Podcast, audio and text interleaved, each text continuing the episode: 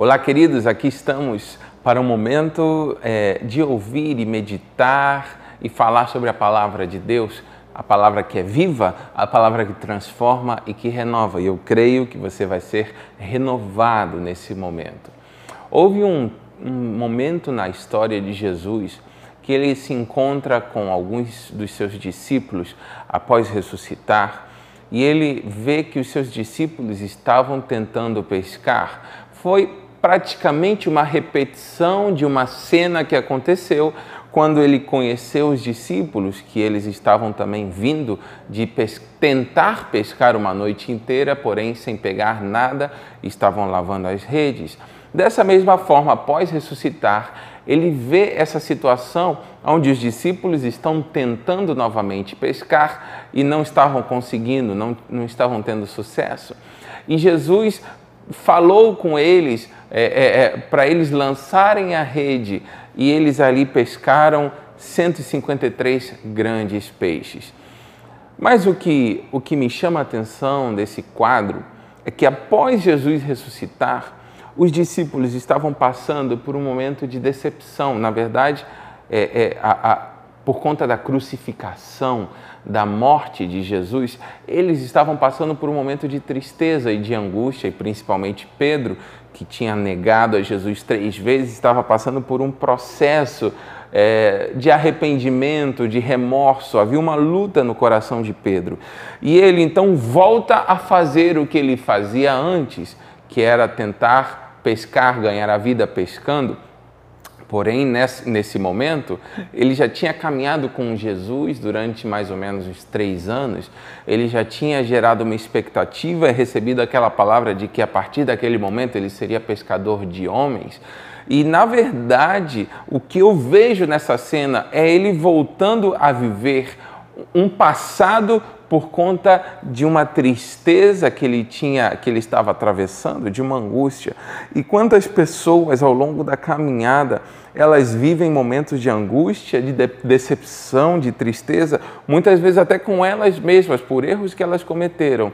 Então elas vão viver coisas antigas porque elas, é, elas não se veem capazes de continuar o que Deus sonhou para a vida delas.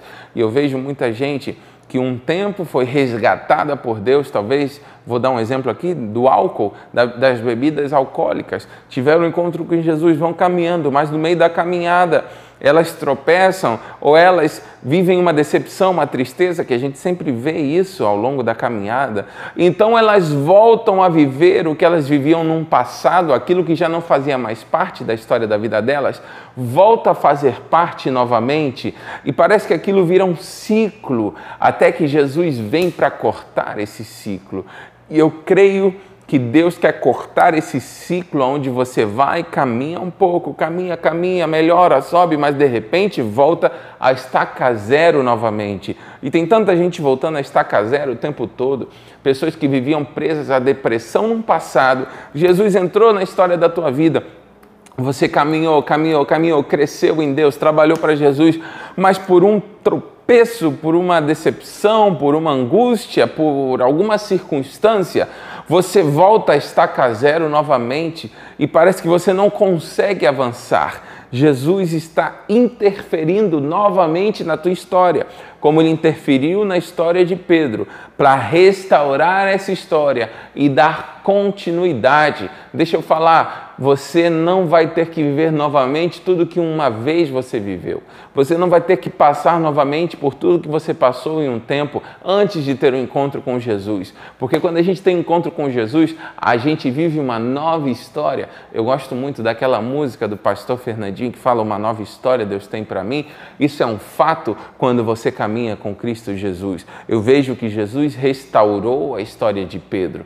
Aquele ciclo foi cortado. Aquele ciclo onde repete, volta a estaca zero, volta a estaca zero, caminha um pouquinho, volta a estaca zero de novo. Não, Deus tem novos níveis para a tua vida. E deixa eu finalizar falando algo. O teto que você está tentando romper hoje vai ser o teu chão de amanhã. Os teus filhos vão voar muito mais alto do que você.